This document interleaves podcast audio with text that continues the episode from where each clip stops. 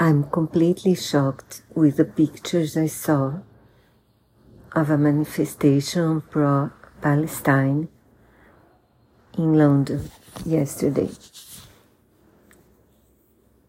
Because, in my opinion, what those people are doing is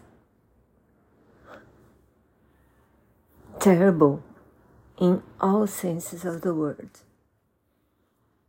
They, in a way, they are manifesting against Israel, who suffered a terrorist attack by Hamas, who Hamas killed a thousand and four hundred Israeli people in a terrorist attack.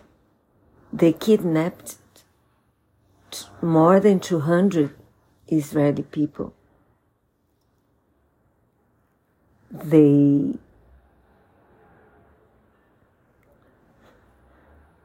they killed those people in terrible ways. They put fire in their homes.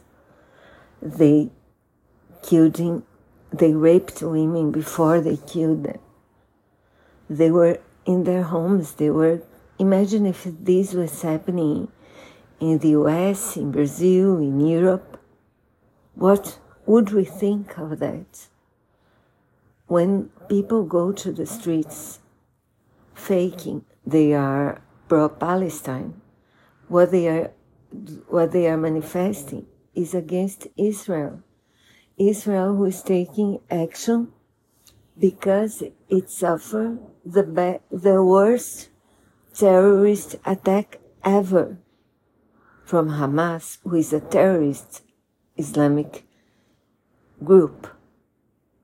The same kind of terrorist group who, who, cause, who attacked the towers, who attacked London's uh, metro, who attacked Paris, Bataclan.